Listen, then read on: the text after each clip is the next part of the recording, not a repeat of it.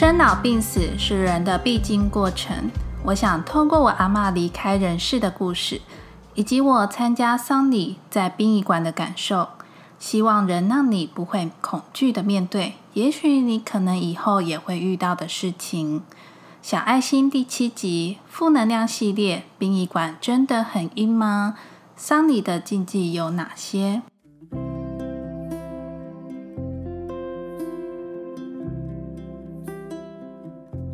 ？Hello，大家好，欢迎来到小爱心，我是这个节目的主持人艾尔西 （Elsie）。在这个节目里，我会与你分享关于灵性提升、自我觉醒、觉知教养以及神秘的水晶能量。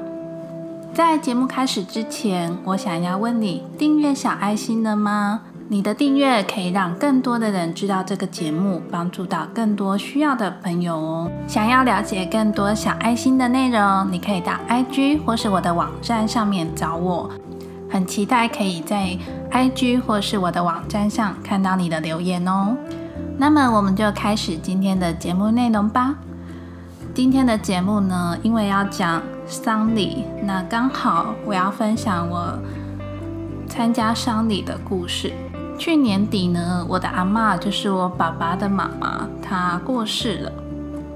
那今年初刚好是我老公的奶奶，也一样都过世的。在参加两个阿妈的丧礼之后，我有一些想法，有一些感受，想要跟你分享。第一个，我先分享我自己阿妈的故事。我阿妈的灵堂呢，是设在。乡下的三合院，那我有参加的是他的头七跟告别式。头七的时候，就是所有的亲戚还有孙子辈啊、儿孙辈啊，都会来做法会，那会诵经，然后拜拜烧香。告别式的时候呢，一开始会先家祭，就是家人祭拜，然后再来会公祭。然后再来呢，就会把他的大体啊送到殡仪馆去，然后看是要火葬呢，还是其他的埋葬方式这样。那我参加我阿妈的丧礼呢，我就只有参加头七跟告别式那两天，都是穿那个黑色的黑色的衣服这样，地点都是在三合院里面。后来告别式送出去的时候，我也没有去殡仪馆。那整个过程呢，因为是自己的阿妈，也是以前小时候就看到长大的嘛，再加上地点也是以前都会去的三合院，所以参加我阿妈的丧礼呢，我都没有任何不舒服的感觉，反而就是因为我阿妈已经九十岁了，就是一个缅怀她的心情。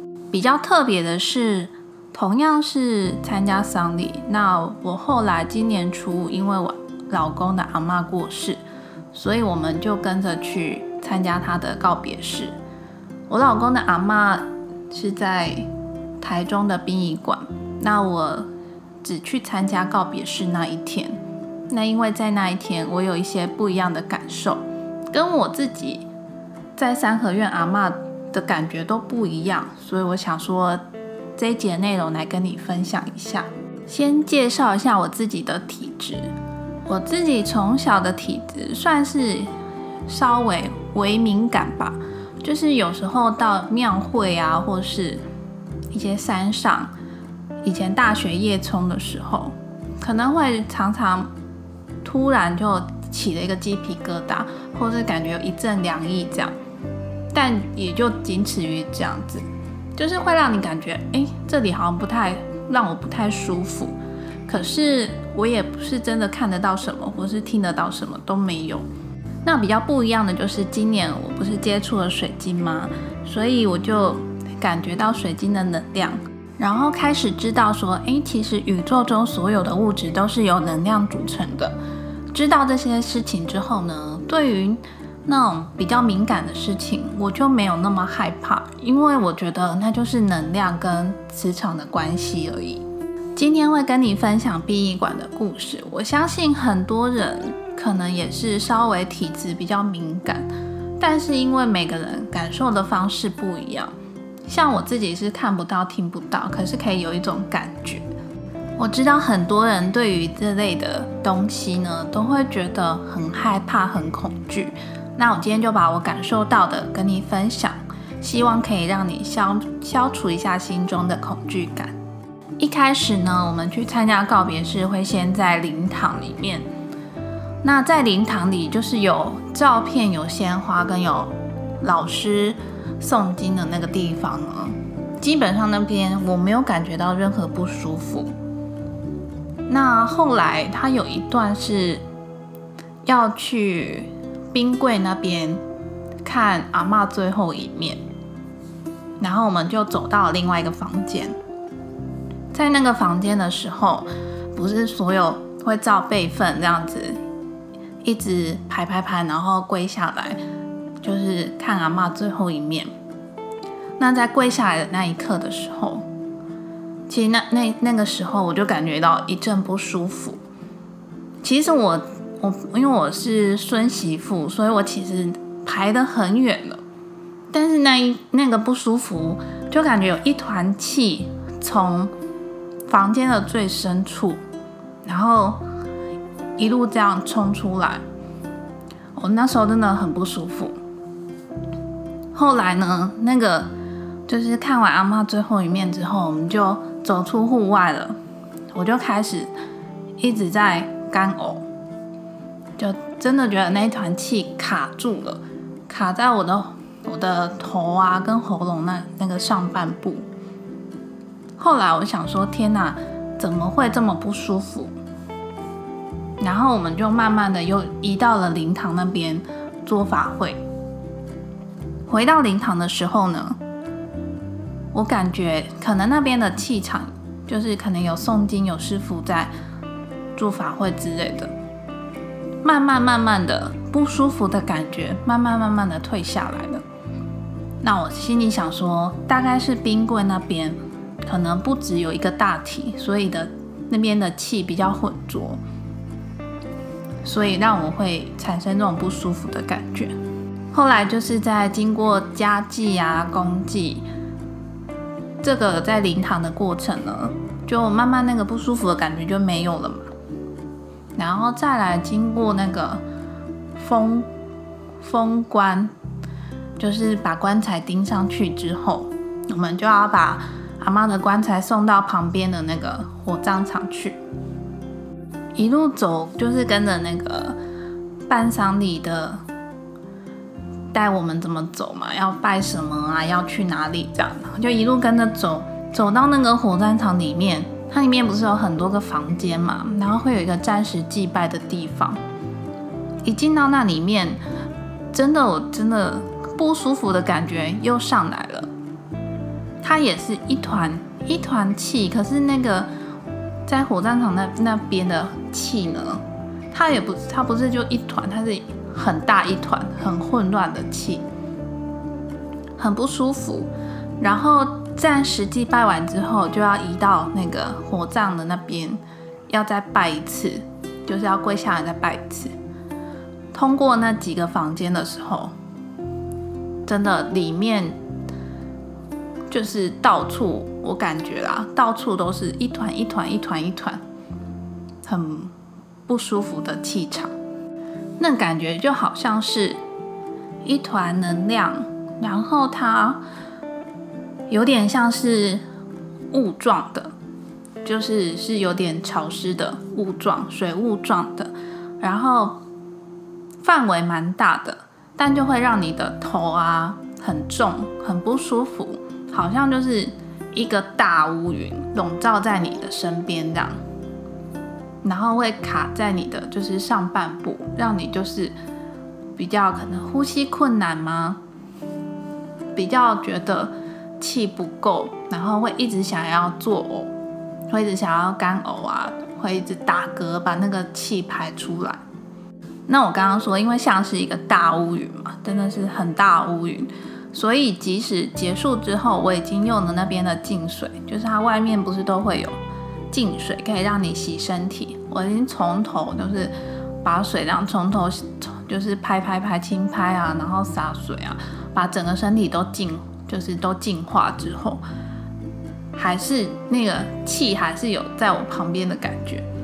所以呢，我就站在太阳底下，想说吸收一点太阳光。但是因为那个气，那个乌云的气真的很大，所以我就在站在我们停车的旁边，一直一直的打嗝，一直在干呕，不舒服。那遇到这个怎么处理呢？其实应该是要先赶快去洗一个洗澡，净化一下自己身体。可是因为我们是特地北上的嘛，所以我们只能在他姑姑家先休息。那我那时候也没有办法马上洗澡，所以我就是打开水龙头，一直在冲我的双手这样。然后我在冲我的双手的时候，他就是一直把气排出来。那大概处理到一个，就是大概你排气排到好像差不多的时候，我就先。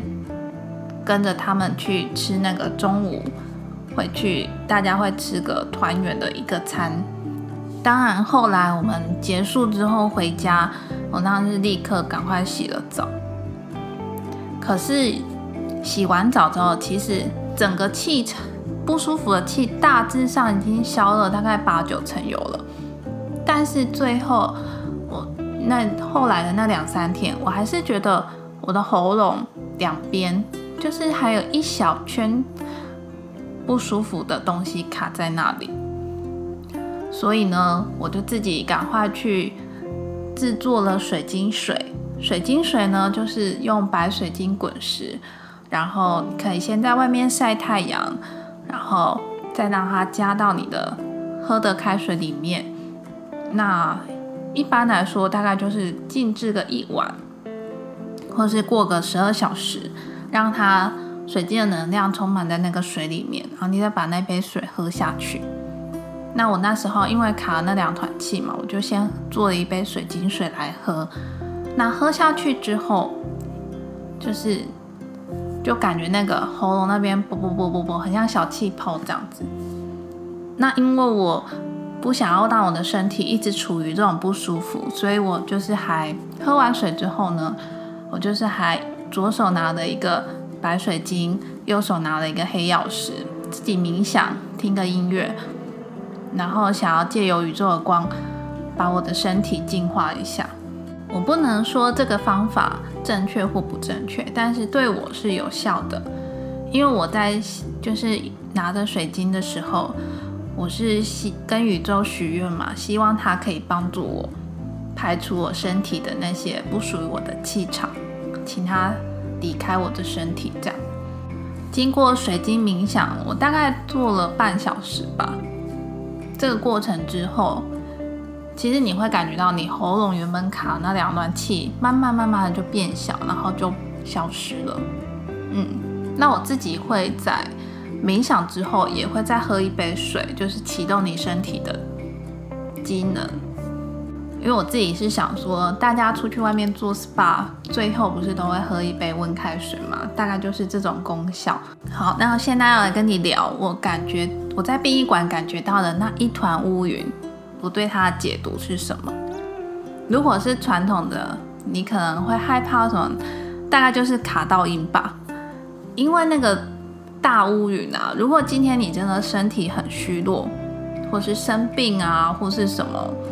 哪里不舒服啊，或是你睡不好啊，精神不好啊，其实那一团能量不好的能量，有可能就会传到你的身体里面去。那严重一点的，可能就会影响你，或是人家说的刷掉这样。那我自己是无鬼神论嘛，我是以能量去讲这些事情。我自己的感觉就是，因为殡仪馆那边都是要离开人世的。大体其实那边有很多大体，所以呢，人如果要离开人世间的时候，他的肉体可能会消失，可是他的灵魂会存在。那他灵魂会有他自己自身的意念。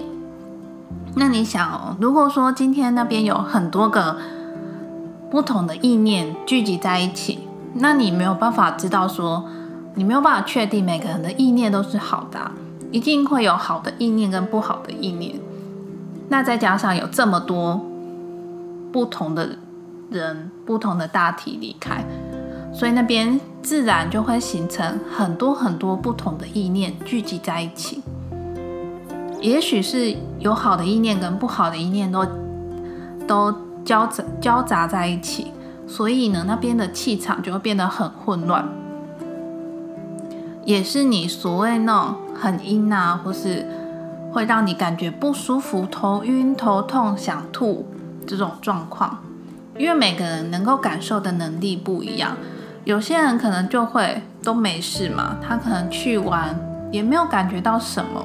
可是可能有一些体质比较敏感的人，像我去了就会觉得不太舒服。用能量这个概念来讲，就是因为我相信能量这个概念。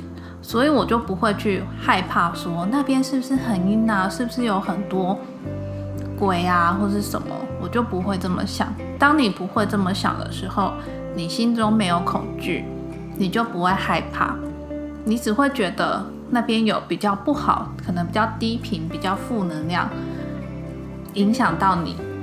那其实我最推荐就是去晒太阳、洗澡。把那个水呀，洗澡让水冲你的身体，然后让太阳光帮你净化，这是最自然的方式。我觉得自己的心态比较重要。当你不会去乱想啊，不会先害怕，你就更不容易被它影响。那接下来我跟你介绍一下丧礼的习俗跟禁忌。第一个呢，参加丧礼的时候。